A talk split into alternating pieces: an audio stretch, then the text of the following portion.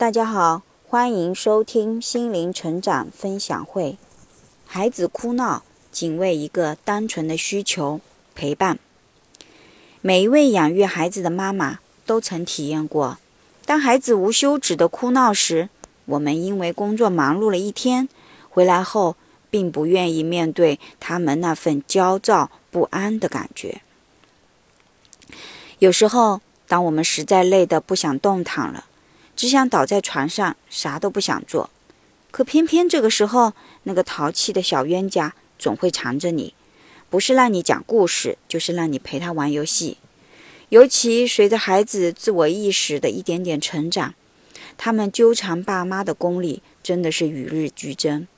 有时候真的恨不得躲得远远的，暂时回避一下，好让自己清静的独处一会儿。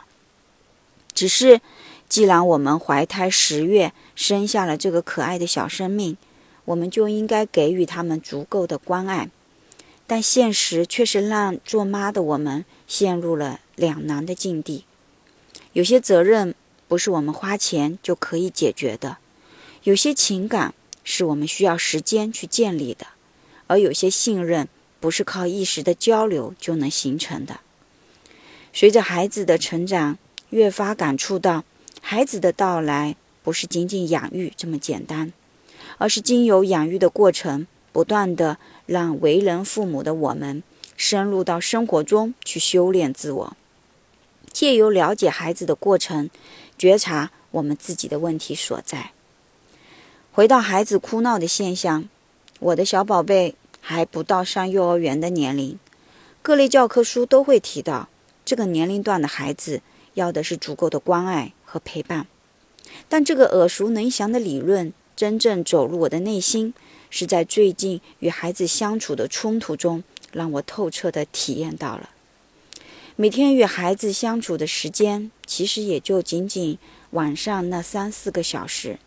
因为早上当我们上班出门的时候，孩子往往还在被窝里没醒来，而晚上即便没有加班。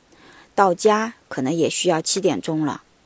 在这仅有的三四个小时里，我们除去洗洗涮涮、跑步健身、收拾家务等等，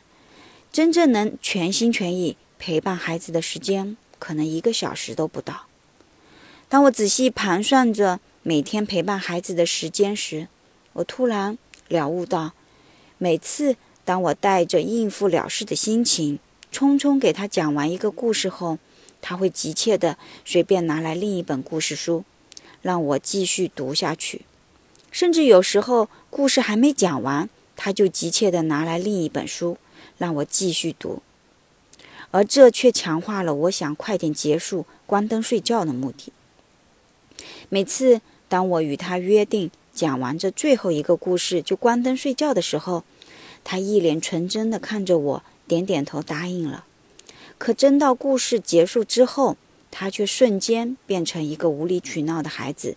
在那不停的哭闹，目的只有一个，就是不想关灯睡觉。过去的自己会理解为，这或许是因为孩子过于兴奋导致的不想睡觉。而当我觉察到这些天，只要我回到家里，孩子总会缠着我，一刻都不愿离开。那个紧紧跟随我的小孙子。似乎总想跟着妈妈黏在一起。我顿然领悟到，孩子长大了，虽然他不会表达，但在他的内心深处，他渴望的是妈妈的陪伴。孩子其实并不在乎以什么方式来与他互动，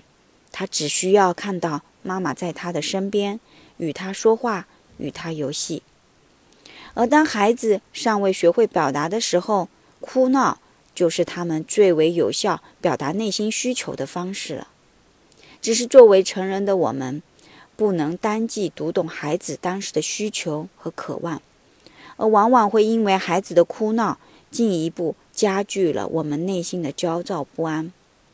并因此更加火速的想要结束孩子哭闹的状况，好让我们回归安宁的环境里。当我们采用粗暴的方式，结束孩子哭闹的情绪时，也许表面上相安无事了，但有可能因此给孩子的心灵深处种下了一颗负面的种子，那就是爸爸妈妈是是否还在乎我？我不，我是不是还被爱的？爸妈不会在乎我的感受了吗？等等。久而久之，可能就因为这点点滴滴不经意的忽略，